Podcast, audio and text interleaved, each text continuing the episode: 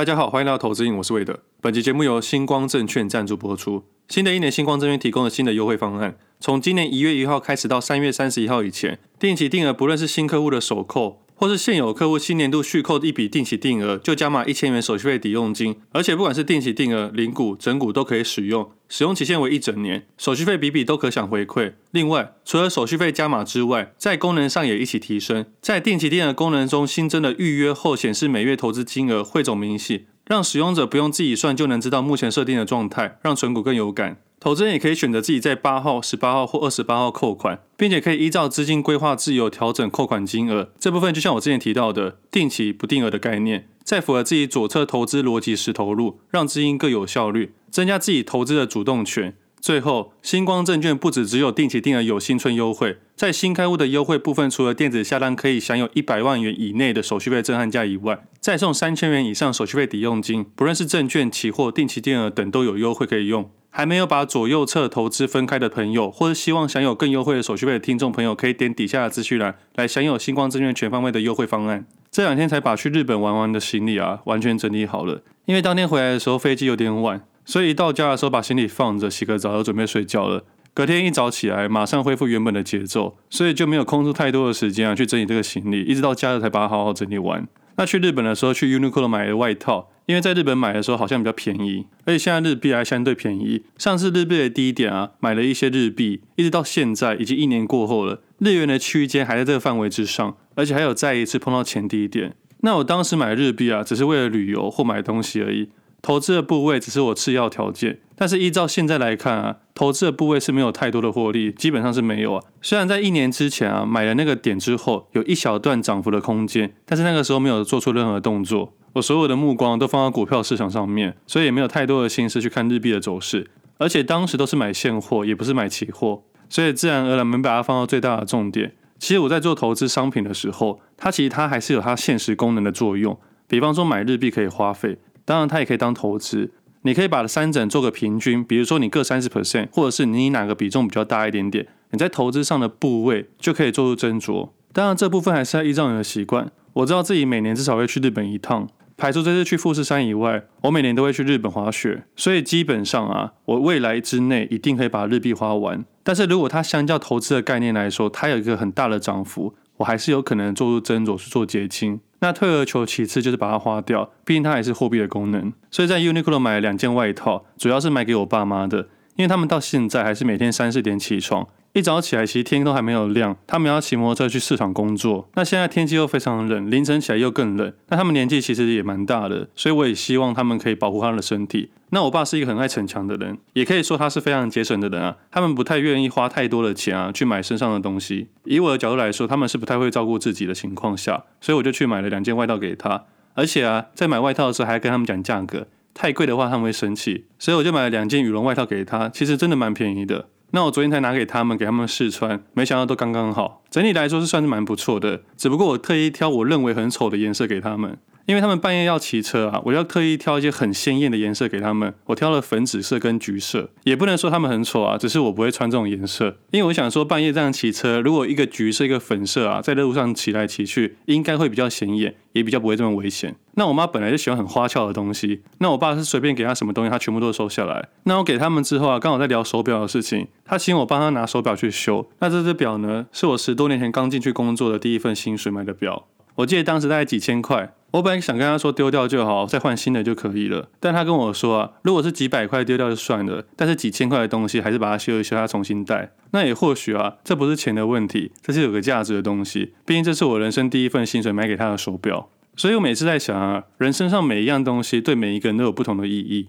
虽然以我自己的角度来说，只是当时啊认为要买给爸爸一个孝心，但是对他来说可能是儿子给他的第一份工作的礼物。价格真的不贵，但是啊对他心中的价值可能不太一样。其实这也是我自己的问题啊，我有时候太以价格或价值去判断一件事情，或者是该怎么做就怎么做的想法，或者是在每一件事上面啊单纯用价格跟价值去判断一件事情。那有时候会忽略了这个部分，不过现在也比过去好很多了，有慢慢去理解这件事情。如果不懂就不讲话而已。所以有时候听众朋友讲一些东西给我啊，我都有点听不太懂。所以在听不太懂的情况下，我就选择沉默。但这个沉默不是没有礼貌，是真的，我因为我不太懂。不过我自己觉得好像有慢慢变好的感觉。反正总而言之啊，我发现我爸好像也是个很一致性的人，也可以说他是固执也没有问题。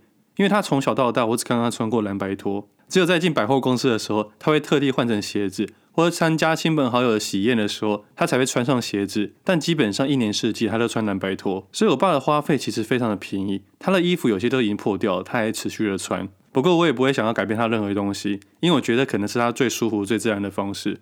有一次我赚了钱，想说带全家人去吃还不错的餐厅，但在吃的情况下，我看到我爸妈很别扭，他觉得这边很格格不入。结果经过一次、两次、三次之后啊，我决定啊，以后应该不会带他们去那种地方，因为他们吃的不自在、不舒服，那就失去这些吃饭的意义了。所以以后我们家有什么特别的节日啊，大部分还是约一些简单的火锅店啊，或者快炒店比较舒服。或许这才是最适合我们家庭的方式。这也很像我们在交易市场的时候。我们都在试着去寻找一种最舒服的方式去做投资或交易。那像这礼拜有几件事情可以分享。自从一飞出国之后到现在啊，不管是美股、欧股、亚洲股市或台股啊，都是带来一波很快的下跌。这一波的下跌基本上啊，是这两个月以来啊最快的下跌幅度。从上一次十一月一号补掉所有空单并加码了债券之后，到这一波两个月的行情，其实市场的轮动非常快速，而且是蛮明确的上升趋势。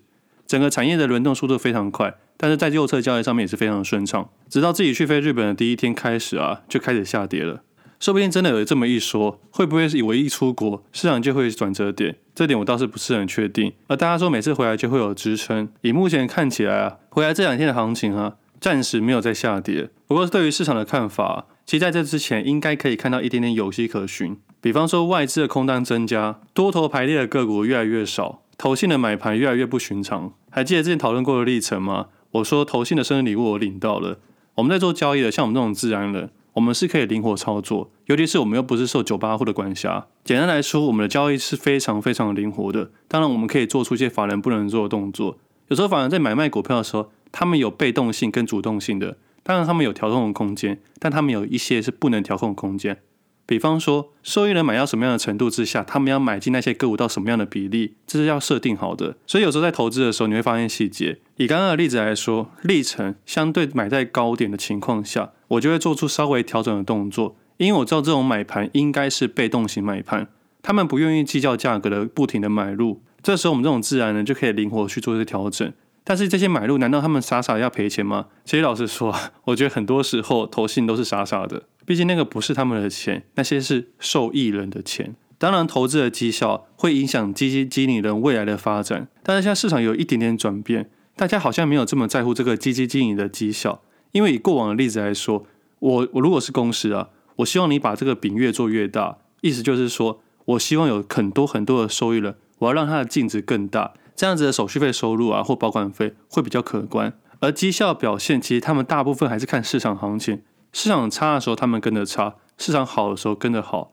所以简单来说，是有数据显示啊，大部分的主动型的基金都会输给被动型的基金，就是指数型基金。那这样的话，选择基金的想法，我自己只有指数型基金的想法而已。所以我现在写一个文章是啊，我要把被动型基金里面的成分股捞出来，针对不同的主题，挑选出一些上中下的比例。把下的部分做一些调整，也可能是我新的一年想要布局的一些个股。那上中的个股会做出调整。其实，在出国之前，我会发现很多那种主动型基金的挑选啊，他们配置的个股啊，很多的位阶啊，都在上跟中上面。所以相较之下，在现在啊，这些基金可能会买到暂时短期的高点，所以我就会利用历程这种动作去做出调整。而这样一来一往之下，现在已经差了十几 percent 的差距了。你部位一万块、一百万、一千万、一亿是完全不同的感觉。那当然也可以用过去的例子，像之前讨论过的巨大，他们在短期间快速卖出的情况下，我也会用快速下跌这个价差去做一些获利的空间。而这些动作其实基本上都是短期的波动，利用短期他们的动作去做出自己的交易行为。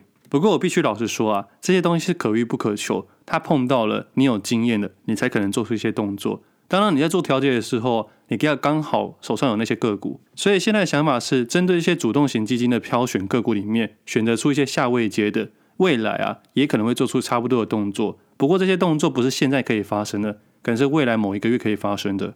如果每个基金经理人都针对基本面去做出研究的时候，那么他们挑选的前二十大或前十大的个股，是不是基本上都会一些基本面？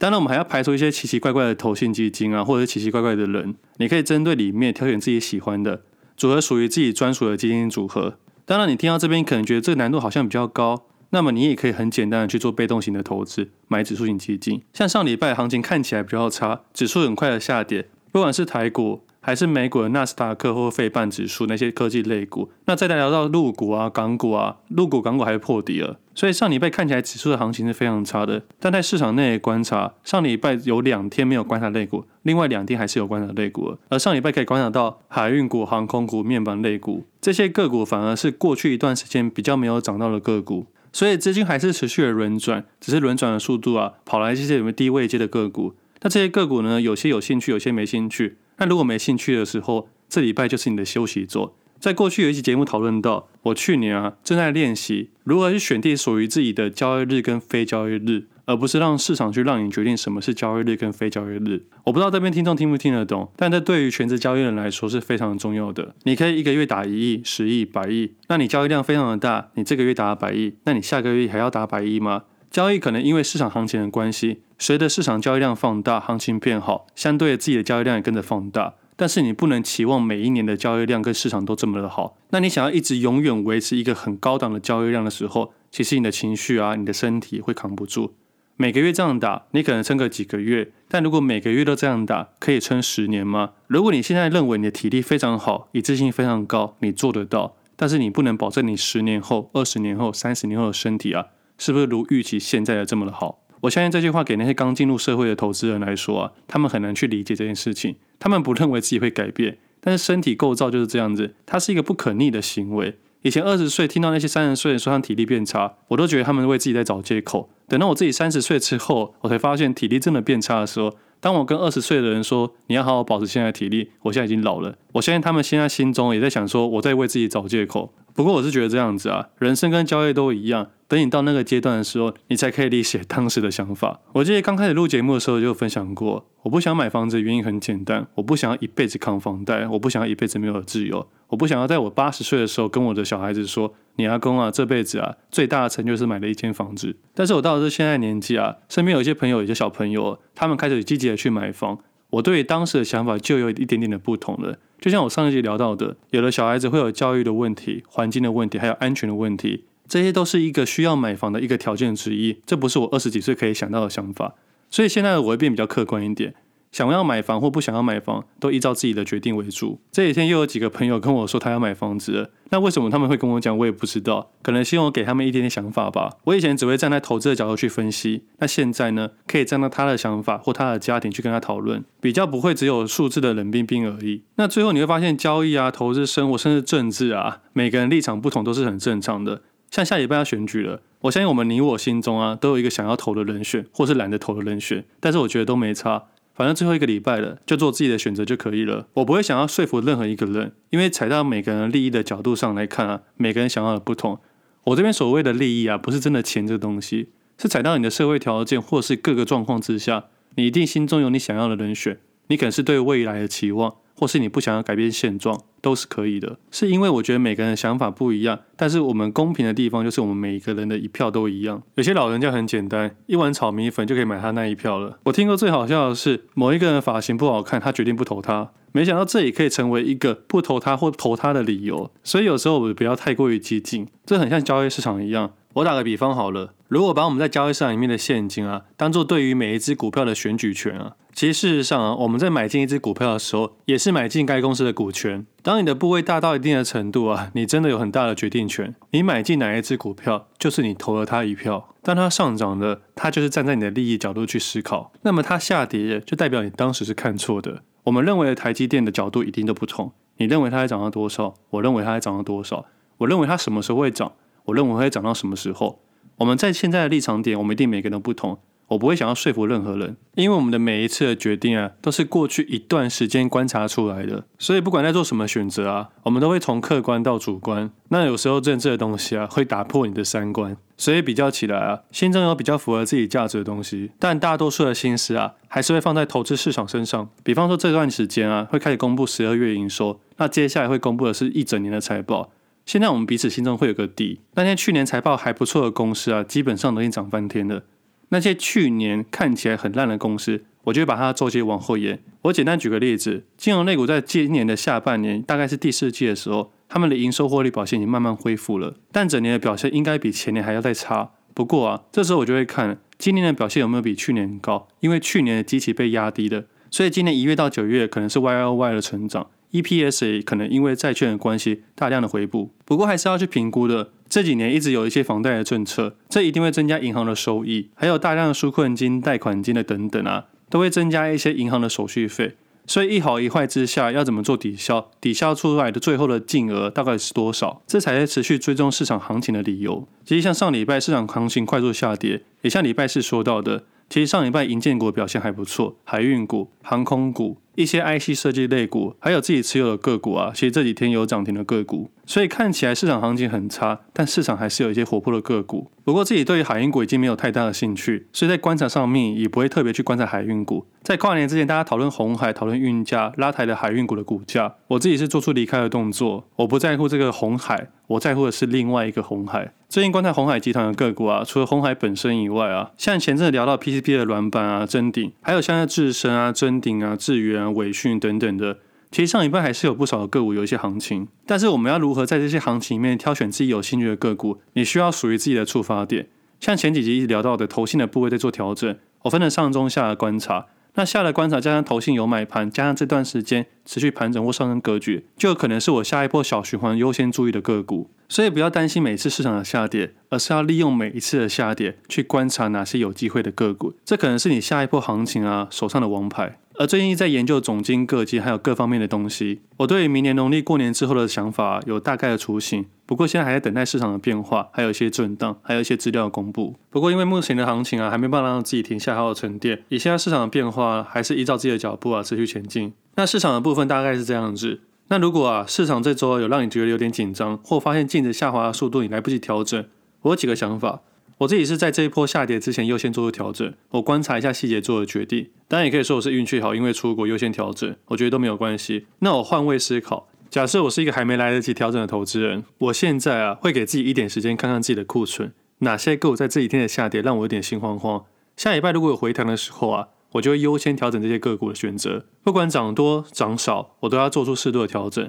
像现在就应该要有所准备，价位无法去确定，但是啊，部位可以，因为价位无法预估，而退而求其次，还是有别种方式。如果是其他个股有上涨，也可以做出一个搭配的调整动作。千万不要忘记啊，你所有库存里面的个股啊，都有你主观的想法。而当市场现在的震荡无法接受的时候，不要忘记了。现金是最客观的选择，也是让你重新拥有选择的方式。那最后啊，下礼拜要选举了，有空就去投票，但不会过度期望隔天的生活会有什么太大的改变。我觉得政治的东西没办法一时改变，它需要时间。如果把它纳入股票市场来讨论啊，如果选择权是日内调整，权证是日日调整，期货是周周调整，融资就是月月调整，而个股的部分啊，就是年年调整。那么政治对国家的改变呢，就是四年四年的调整。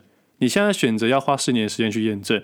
它无法在短期间看到效果。过去每四年的决定啊，才有我们现在国家的环境。股票交易是有周期的，政治的改变也是有周期的。像今天聊到的啊，我给我爸的手表啊，让我回想起刚进入证券业的那种感觉。它就是我人生的选择。我进去的第一天就告诉自己说，我要以离职为目标。十年后的今天又做到了，但是那是十年前的决定。而每三年就有一个小调整，十年会有个大变化。而三年前的自己做了什么样的选择？因为疫情的危机，才有录音分享的契机。不然，我的生活是没有任何的转机。认识你们这些隐形的人真的很神奇。有些人会私讯我分享一些有的没的，还有人在我出国的时候叫我多花点钱，然后学着怎么去花钱。我知道你们意思，希望可以多花点钱，多享受一下这个世界。我觉得你们真的很暖心。像去年的我自己有做到一些条件，我自己是算是满意的。就像我书上写的一段话。如果将生活当作投资的一部分，真实的世界将失去意义；但如果你将投资当作生活的一小部分，那生活成长将会有润滑剂。